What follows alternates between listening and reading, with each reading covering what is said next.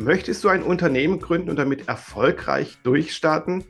Dann benötigst du unter anderem einen sogenannten Product Market Fit, ein PMF. Was das ist und wie man das umsetzt, das erfährst du in dieser Folge des Startup Wissen Podcast.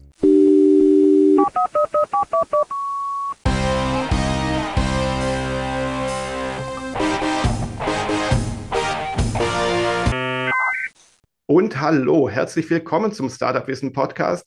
Mein Name ist, wie immer muss man sagen, Jürgen Kroder und in der heutigen Episode habe ich den Thomas Ottersbach dabei. Thomas, freut mich sehr, dass du dabei bist. Du bist ja extrem umtriebig und ein Experte für verschiedene Themen. Deswegen habe ich dich gerne, gerne vors Mikro gelockt. Bitte beschreib doch mal in ein paar kurzen Sätzen, wer bist du denn eigentlich und was machst du so? Ja, erstmal danke, Jürgen, für die Einladung. Ähm, ja, mein Name, du hast gesagt, Thomas Ottersbach. Ich bin Co-Founder der PageRangers GmbH. Das heißt, wir haben eine SaaS-Lösung, ein SEO-Tool und Content-Tool, mit dem wir ja, Unternehmen helfen, mehr Sichtbarkeit bei Google zu erlangen, um das mal in ein, zwei Sätzen zusammenzufassen. Genau. Und nicht nur PageRangers hast du so im, im, Blick, sondern du machst auch noch ein paar andere Sachen. Du hast eine Webseite namens Digitales Unternehmertum, du betreibst Podcasts. Sag doch vielleicht noch gerne zwei, drei Sätze dazu. Ja, gerne. Also das sind der Podcast Digitales Unternehmertum ist quasi so mein Business-Podcast. Den habe ich 2016 gestartet, gibt es auch schon über 400 Folgen, ähm, wo es mir eigentlich darum ging, mein Wissen ja zu kommunizieren beziehungsweise auszutauschen, aber auch viel Inspiration von anderen Unternehmern einzuholen, Experten, Expertinnen und äh, da einfach so ein bisschen ja für das Thema digitales Unternehmertum äh, ja nicht nur zu werben, sondern auch insbesondere aufzuklären. Und der andere Podcast ist ein, ein Fachpodcast, SEO-Senf nennt er sich. Ähm, da geht es um SEO und Content-Themen und da geht es mir insbesondere darum, ja, äh, Einsteigern und Fortgeschrittenen zu zeigen, wie die Welt von SEO und Content funktioniert, um eben auch Sichtbarkeit und ganz gezielt Sichtbarkeit insbesondere bei Google aufbauen zu können. Wunderbar. Und SEO und digitales Unternehmertum, das gehört ja zusammen. Und zum digitalen Unternehmertum gehört auch unter anderem das Thema Product Market Fit, kurz PMF. Magst du uns kurz beschreiben, was ist denn eigentlich der Product Market Fit? Also was versteht man unter diesem Fachbegriff? Also ich, ich mache das immer oder ich, ich kann es gerne auch mal so an, an, wie wir damals rangegangen sind bei PageRangers. Letztendlich geht es darum, um, wie der Name schon vermuten lässt, ein Produkt so zu bauen, dass er für den Markt gerecht ist, wenn man das so will. Das heißt, es muss letztendlich ein Produkt geschaffen sein, wo Nachfrage entsteht, wo Kunden sehr gerne mit dem Produkt in Berührung kommen. Und dann gibt es auch sowohl bei Startups, aber auch bei ja, Produktinnovatoren die Möglichkeit, entsprechend auf dieser Basis eben Produkte zu entwickeln. Wir haben das bei Patreon das damals so gemacht, dass wir gesagt haben, wir hatten ein Problem, was wir lösen wollten. Wir wollten damals, vor sieben Jahren ist es mittlerweile her, ein, ein SEO-Tool schaffen, was bezahlbar war. Damals kamen immer wieder äh, Unternehmen äh, auf mich, auf meinen Co-Gründer zu und sagten, ja, wir, uns ist das bewusst, wir wollen Sichtbarkeit bei Google aufbauen, aber die Tools sind so teuer. Mhm. Und da haben wir gesagt, da muss es doch irgendeine Lösung, eine Möglichkeit geben, wie man trotzdem gute Qualität, also eine Datenqualität zur Verfügung stellen kann und dennoch ein, auf ein bezahlbares Produkt zurückgreifen kann. Das war so der, der erste Gedanke, wo wir gesagt haben, da müssen wir aktiv werden, in diese Nische müssen wir rein. Auf der anderen Seite haben wir schon viele ähm, Stimmen damals gehört, ja, wie könnt ihr in so einen kompetitiven Markt reingehen? Also uns ging es darum, eine Nische zu finden und das ist uns dann auch gelungen und damit haben wir angefangen. Genau, und ihr habt ja eigentlich somit zuerst mit dem Problem Solution Fit angefangen, denn ihr wolltet ein Problem lösen.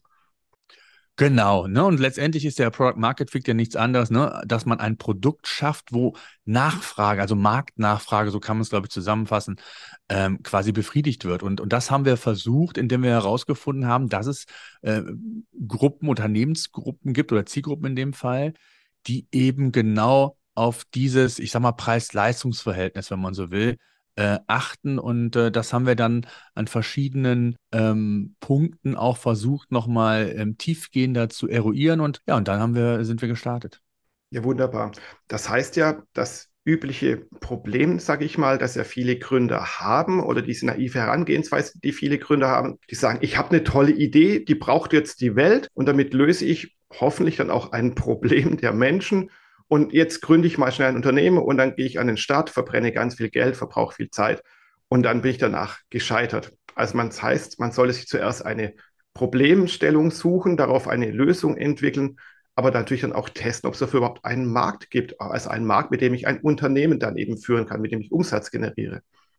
Absolut, ja. Und vor allen Dingen, ich bin immer ein Freund oder wir sind immer ein Freund gewesen, dass wir so nach diesem Lean Startup Prinzip gehen oder auch ein MVP bauen, wie man ja auch so schön sagt. Das heißt, das Produkt muss noch gar nicht perfekt sein, sondern es geht in der ersten Phase auch genau das, was du gesagt hast, darum, erstmal zu testen, ob überhaupt dieser Fit da ist, also ob man eine Nachfrage überhaupt erzeugen kann mit dem, was man davor hat. Und ähm, das haben wir einfach gemacht, indem wir gesagt haben, wir starten sehr smart, haben nur ich glaube, wir sind mit drei Modulen damals gestartet, auch nicht in der, in dem Umfang, wie das die Marktbegleiter gemacht haben und haben uns dann einfach mal so eine Beta-Testgruppe gesucht und haben dann sehr schnell 400 Beta-Tester gehabt und, und haben dann erstmal gehört, was waren so, was ist das Feedback? Was war gut? Was hat Ihnen besonders gut gefallen? Wo waren vielleicht auch noch Dinge, äh, die wir optimieren mussten oder müssten, um dann so in diesen weiteren Entwicklungsschritt zu kommen? Und das hat uns extrem viel geholfen,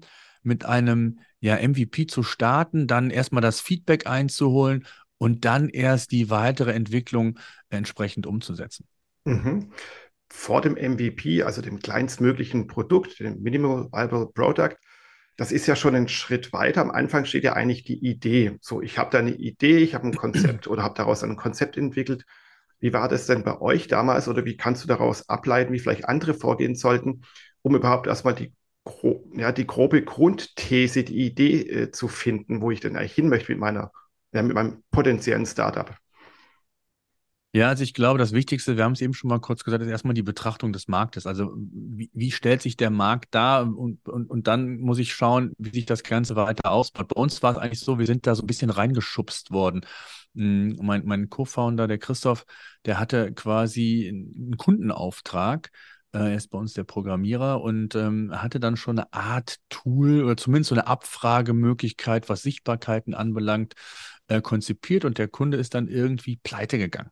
So, das heißt, das Produkt war irgendwie in der Schublade und dann äh, haben wir uns irgendwann getroffen und, und ausgetauscht und, und, und dann so ein bisschen das Ganze weitergesponnen, bis wir dann irgendwann sagten, okay, die, die Idee ist, dass wir ähm, ein Tool schaffen, um Unternehmen es auf einfache Art und Weise möglich zu machen, die, den aktuellen Status der Webseite, wie sichtbar ist man eigentlich bei Google, beziehungsweise was muss ich vielleicht tun, was kann ich für Maßnahmen aus meinen äh, KPIs äh, interpretieren, um, um eben mehr Sichtbarkeit zu werden. Das heißt, wir sind so ein bisschen da reingeschubst worden. Und ansonsten ähm, kann ich es eigentlich nur empfehlen, ähm, wenn man eine Idee hat, diese erstmal ja zu, zu ich hätte bald gesagt, zu benchmarken. Einfach mal zu fragen, das Umfeld, das Netzwerk, ähm, was hält man von den Ideen? Vielleicht sind schon erfahrene Unternehmer dabei.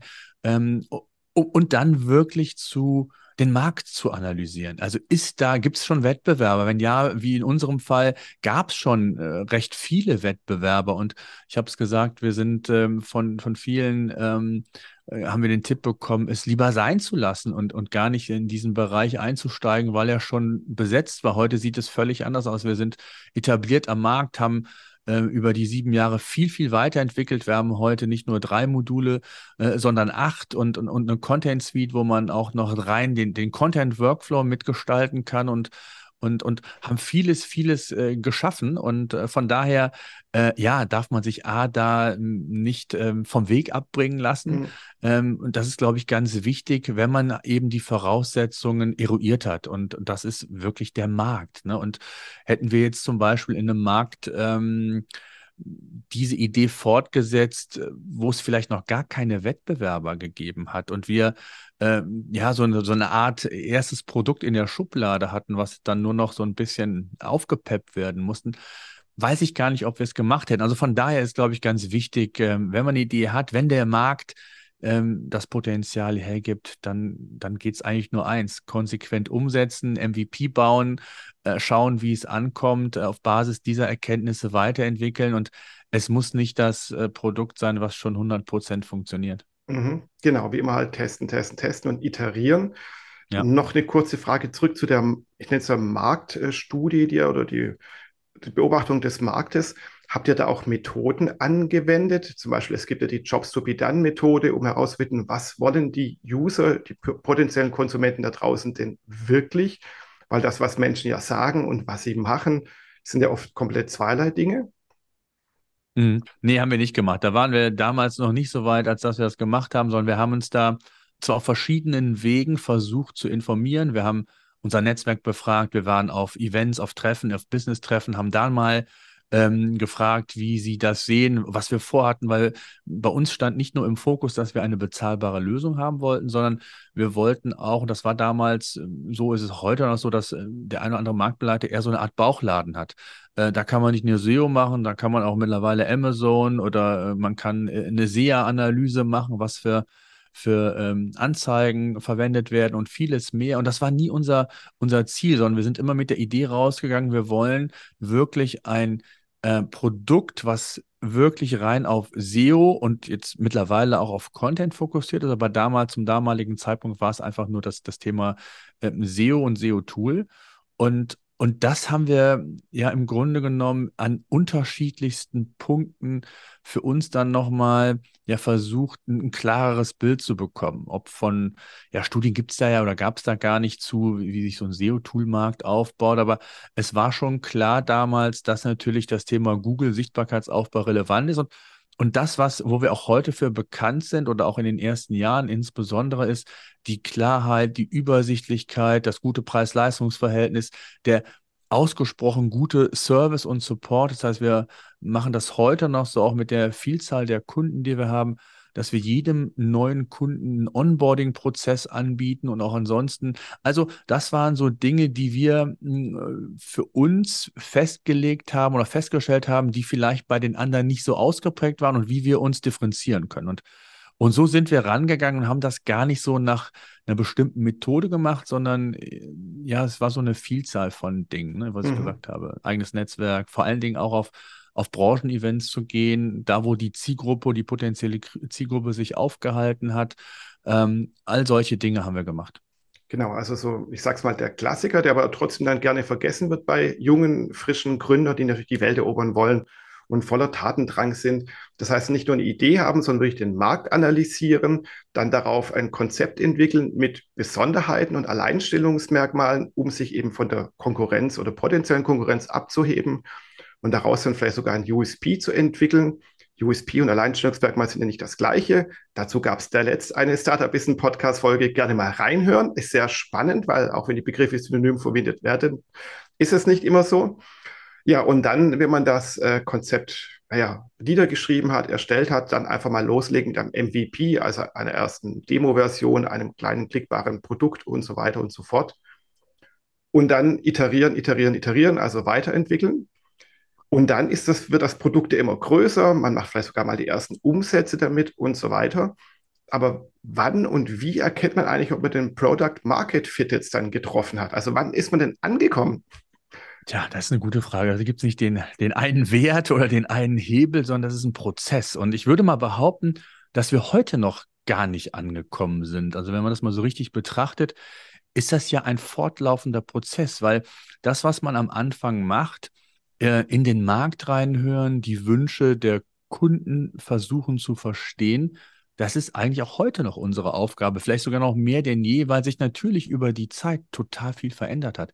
Die Anforderungen sind andere geworden, die Voraussetzungen sind andere geworden. Damals war beispielsweise das Thema künstliche Intelligenz in, in Kombination mit der Texterstellung und wie man vielleicht da auch sogar auch Sichtbarkeit mit aufbauen kann, noch überhaupt kein Thema. Also von daher, wenn du mich so fragst, würde ich sagen, den gibt es gar nicht, sondern es ist einfach ein Prozess. Und ich glaube, wenn man diesen Prozess sehr bewusst mitnimmt, dann, dann weiß man, was zu tun ist. Also das, was ich eben meinte, nennt man ja auch gerne so ein Value Proposition, ne? also ein Werteangebot mhm. zu, zu schaffen. Ich glaube, das, das war gut, das hat uns gut getan, ähm, das festzulegen, was wir wollen und äh, wie wir unsere Kunden begeistern und vielleicht differenziert begeistern können im Vergleich zu den, den Wettbewerbern. Und ansonsten ist das, ja, wie ich finde, ein Prozess. Ich weiß nicht, wie du siehst. Eine kurze Unterbrechung. Ich habe eine Frage an dich. Möchtest du keine Folge des Startup Wissen Podcasts verpassen? Dann erstens kannst du den Podcast abonnieren über Apple Podcasts, Google Podcasts, Spotify, Deezer und viele andere Plattformen. Zweitens kannst du unseren kostenlosen Startup Wissen Newsletter abonnieren. In dem Newsletter kriegst du nicht nur Hinweise auf die neuesten Podcast-Folgen, sondern auch Hinweise oder Verlinkungen zu ganz, ganz vielen Ratgebertexten, die ja auch noch eben auf startupwissen.biz erscheinen. Ja, einfach anmelden unter startupwissen.biz slash newsletter. Und nun geht's weiter. Okay, ja, ich sehe es wie du, das ist so ein bisschen schwammig. Es gibt nicht den einen Tag, diesen einen Punkt, wo mhm. es macht Kaching, Chaka, PMF erreicht, sondern es ist eben ein, ein fließender Prozess. Und wir haben im Netz ein bisschen dazu recherchiert, weil ich finde das auch sehr spannend. Deswegen reden wir darüber, woran erkennt man denn jetzt eigentlich den Product Market Fit, also den Zeitpunkt, den man dann angeblich erreicht hat. Und da gibt es natürlich ein paar Hinweise. Also ich habe da gefunden, wenn eben die Custom Acquisition Costs ähm, nach unten gehen, wenn man eine hohe Conversion Rate hat, wenn die Churn Rate, also die Absprungrate der Kunden, sich verringert oder sehr klein ist, wenn die Kunden anfangen, dein Produkt weiter zu empfehlen, dann ist man so in dieser Phase des PMF. Würdest du dem zustimmen? Nein, also das ist so die Theorie für mich. Ja, die gibt es, aber ähm, gerade in so einem, ich sag mal, Subscription-Modell oder auch in einem SaaS-Umfeld ist das Umfeld teilweise sehr dynamisch. Und was habe ich jetzt davon, wenn ich weiß, jetzt stimmen meine, meine Churnrate ist im Moment gering, aber das ist ja nie ein linearer Prozess oder es ist ja nie irgendwie, dass das mal stagniert, sondern es ist immer so eine Art Achterbahn. Mal geht es nach oben, mal geht es nach unten, dann gibt es Produktneuheiten, dann gibt es aus welchen Gründen auch immer, hat man vielleicht sogar auch mal ähm, zu viel gemacht. Also es ist zu komplex geworden. Auch das äh, hatten wir sicherlich ähm, im Laufe der Zeit, wo wir dann auch nochmal nachjustiert haben. Also ja, mag in der Theorie so sein, dass ich das dann erreicht habe, aber darauf darf ich mich dann nicht ausruhen und, und, und dann geht's eigentlich erst so richtig los. Deswegen sage ich immer so diesen Market Fit, das ist für mich ein Prozess, der hört eigentlich nie auf, weil ich den hm. immer wieder neu rollierend für mich umsetzen muss, weil es kommen immer wieder neue Funktionen, neue Innovationen hinzu und dann fange ich eigentlich ja immer wieder von vorne an. Genau, das heißt, man kann zwar mal zum König werden, äh, so sinnbildlich gesprochen, und den Product Market Fit erreichen, aber ja. König zu bleiben ist dann genauso hart, wie überhaupt mal auf diese Position zu kommen. Sieht man ja an vielen Startups, aber auch namhaften Unternehmen, also ich sage jetzt mal Nokia oder Kodak, die mal wirklich Marktführer waren und somit wohl auch ein Product Market Fit hatten, Tja, aber von den Firmen hört man heutzutage nicht mehr so viel, falls überhaupt noch existieren da teilweise. Äh, ich, ich vergleiche das immer so mit diesen One-Hit-Wondern. Ne? Also genau. einmal ein erfolgreiches äh, Musikstück und dann nie wieder. Ja, in genau. der Theorie ist das so. Der, der, der Superstar, der Rockstar, der das, die Herzen der Massen erreicht, aber dann halt leider nur mit einem Lied, das dann vielleicht 40 Jahre gespielt wird, aber mehr als das eine Lied kennt dann keiner von ihm, ja. Absolut, ja. Okay. Du hast ja vorhin schon ein paar Tipps gegeben, wie man denn äh, das PMF erreichen kann. Hast du noch so ein paar, ja, aus, gerade aus deiner Praxis, so ein paar Hinweise, ein paar Ratschläge, worauf man achten sollte, um, ich sag mal, möglichst einfach und schnell, natürlich geht das nie einfach und schnell, aber halt um schneller ähm, diesen Punkt zu erreichen? Ja, schneller weiß ich gar nicht. Also man kann hier und da vielleicht Abkürzungen nehmen, aber ich glaube, es sind insgesamt, wenn ich, wenn ich das mal so zusammenfasse, sind das eigentlich fünf Schritte. Ne, also es ist Markt, Marktverständnis aufbauen, die Zielgruppen verstehen, das glaube ich das, das Wichtigste überhaupt. Dann dieses Werteangebot schaffen, dieses Value Proposition, von dem ich sprach, das ist, glaube ich, ganz wichtig, um selbst den Weg nicht zu verlieren, den man eigentlich fordert und wie man sich differenzieren möchte. Und, und dann haben wir schon darüber gesprochen, dann mit einem MVP ran und ähm, ganz viel, äh, ja, verschiedene, ähm, ich sage mal, Dimensionen unter Umständen bauen und, und dann testen, mit Kunden testen ähm, und, und ganz viel reinhören, ganz viel in die Kommunikation gehen, weil eins darf man nicht vergessen, wenn wir ein Produkt bauen, egal ob es ein, ein physisches Produkt ist, ob es ein SaaS-Produkt ist, wie wir es gebaut haben, das funktioniert nur dann, wenn es dem Kunden gefällt und wenn es für den Kunden einen Nutzen bringt. Und wir können noch so überzeugt sein, auch die Phase haben wir sicherlich mal durchgemacht, dass wir gedacht haben, es ist doch total naheliegend, jetzt ein weiteres geniales Feature zu bauen und haben dann festgestellt im, im Nachgang, dass das gar nicht so genutzt wurde, wie wir uns das eigentlich erhofft haben. Das heißt, wir haben im Umkehrschluss mit Sicherheit auch viele Fehler gemacht, falsche Dinge weiterentwickelt, ohne ja diesen den Kunden ähm, dabei in den Fokus zu nehmen. Und das haben wir zum Glück relativ schnell gelernt. Aber ähm, das ist, glaube ich, so der wichtigste Punkt. Und, und dann sind wir schon wieder bei Abkürzungen. Äh, mhm. Wenn ich irgendwas aus dem Bauch entscheide, wenn ich irgendwie von der Logik herangehe, ähm, dann, dann gehe ich unter Umständen Umwege und ich kann die abkürzen, indem ich einfach ja, auf, auf die Stimmen höre, die mein Produkt wirklich nutzen und die mir zum Teil, wenn sie loyal sind, auch kritisches Feedback geben und und sowas, so ein konstruktives Feedback kann dann eigentlich auch zu Abkürzungen führen. Mhm. Ja, apropos Abkürzungen, es ist auch im Netz öfter zu lesen, dass wenn ein Startup eben dann über ein MVP dann eben sein Product Market Fit zum Beispiel gefunden hat und sagt, Chaka, das ist es jetzt, das ist unser Produkt, das die Leute lieben, dass sie uns aus der Hand reißen quasi, dann ist es der richtige Zeitpunkt, um Investoren reinzuholen, ganz viel Geld reinzupumpen und ganz schnell zu skalieren. Was hältst du denn davon?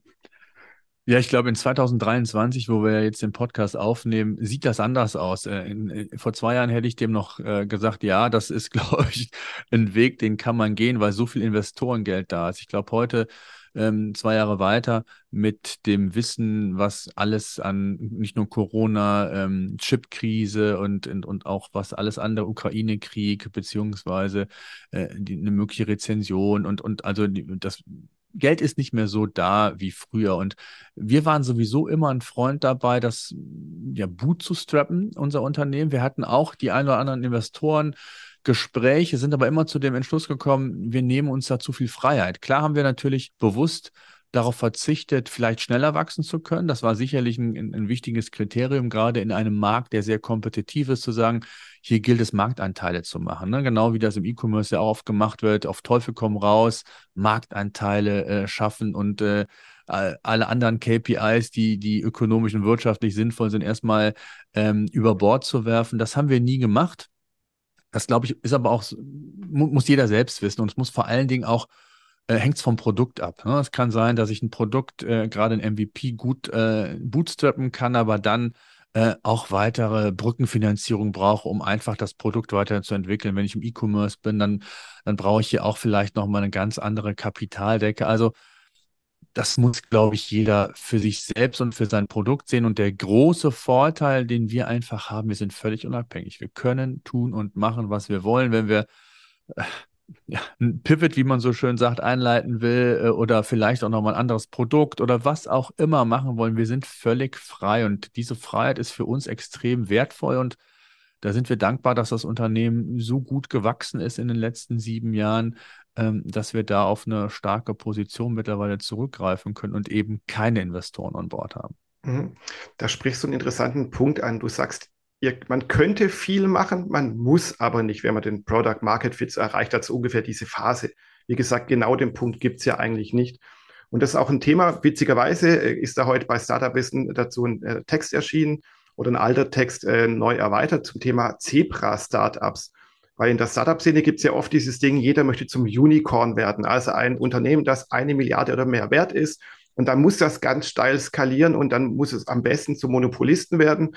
Das sieht man ja so gerade in dieser Food-Branche und dieser ähm, Zeiten von, von Delivery Hero und Co., die eben versuchen, alle sich und Gorillas und so, sich jetzt alle die Marktanteile mit ganz viel Geld, das verbrannt wird, wegzuschnappen. Ja, das kann man machen, aber man muss es nicht machen. Und das finde ich immer eine gute Message an alle Gründer da draußen oder Leute, die in Startups arbeiten. Findet euren eigenen Weg. Und wie du es ja auch beschrieben hast, ihr habt auch euren eigenen Zebra-artigen, also nachhaltigen Weg gefunden. Ja, ne, es, ich habe es ja gesagt. Ich glaube, ganz wichtig ist und das darf man auch nicht, das darf man nicht vergessen bei dieser ganzen ähm, Überlegung, ist dann auch, es, es ist einfach ein gewisser Druck da. Ne? Ich habe ein MVP, jetzt muss ich performen, jetzt äh, gibt es auch den Druck der Investoren unter Umständen. Ich muss abliefern und unter Druck irgendwas so weiterzuentwickeln, kann man machen, muss man nicht. Und und wir haben einfach uns die Zeit genommen, haben sehr viel mit Kunden gesprochen, haben viel in den Markt reingehorcht. Wir haben versucht, den Weg, den wir oder diesen, diese, dieses Werteversprechen, was wir am Anfang aufgestellt haben, wie wir uns differenzieren wollen. Das haben wir auch mit zunehmender Kundenanzahl versucht äh, umzusetzen. Wir haben da verschiedenste Maßnahmen für äh, einleiten müssen und, und haben da auch viel investiert. Aber ähm, da profitieren wir heute noch von. Und ich weiß nicht, ob wir den Weg, wie wir ihn gegangen sind, mit Investoren gegangen wären. ob sie vielleicht auch ungeduldiger geworden wären, gerade in der Anfangsphase, wenn ich so an die ersten ein, zwei Jahre denke, dann weiß ich nicht, äh, ob wir die Zeit gehabt hätten, am Produkt in der Form weiterzuentwickeln, ohne jetzt, ähm, ja, wie du es gesagt hast, auf, auf Marktanteile zu schielen. Das haben wir nie gemacht. Für uns stand immer Qualität im Vordergrund. Wir wollten das beste Produkt zum besten Preis-Leistungs-Verhältnis für den Bereich. Und, und das war unsere, unsere Vision. Mhm.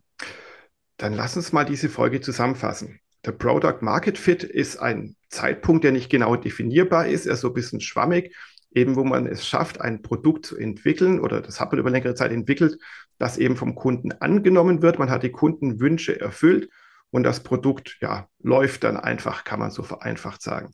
Auf dem Weg dorthin muss ich erstmal den Markt beobachten, ein richtiges Konzept äh, schreiben und dann zum Beispiel ein MVP eben das Produkt iterativ entwickeln, um es eben an den Kundenwünschen entlang ja, zu entwickeln oder auf den Markt zu bringen und weiter zu verbessern. Hat man den Product Market Fit erreicht? Wie gesagt, das ist ja ein bisschen so ein nebulö nebulöser Zeitraum.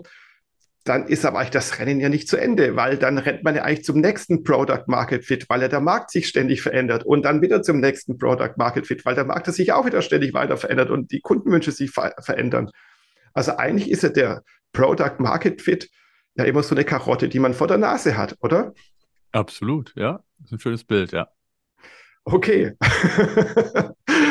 äh, ja, dann apro Karotte, mein Magen fängt an zu knurren. Wie sieht es bei dir aus, Thomas? Sollen wir in die Mittagspause gehen? Das können wir gerne machen, ja, finde ich gut.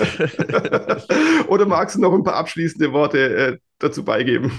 Ich glaube, wir haben eigentlich alles gesagt und, und ich glaube, dass das Wichtigste ist, Durchhaltevermögen. Und äh, aber auch, äh, wenn man sieht, dass man sich verrennt, äh, neue Wege zu gehen. Ich glaube, das ist gerade auch bei Startups immer wichtig, den, diesen, diesen Punkt, was nicht immer einfach ist, ähm, zu identifizieren, wann macht es Sinn, den Weg weiterzurennen und wann macht es Sinn, vielleicht neue Wege zu gehen. Aber ansonsten, ja, Durchhaltevermögen, ähm, Konsequenz und, und Fokus, das ist, glaube ich, wichtig. Genau, und wenn man sich so vielleicht ein bisschen verrannt hat oder der Markt sich zu stark verändert hat oder andere Faktoren äh, reinkommen, dann sollte man eben über einen Pivot nachdenken. Das hast du vorhin ja auch schon gesagt.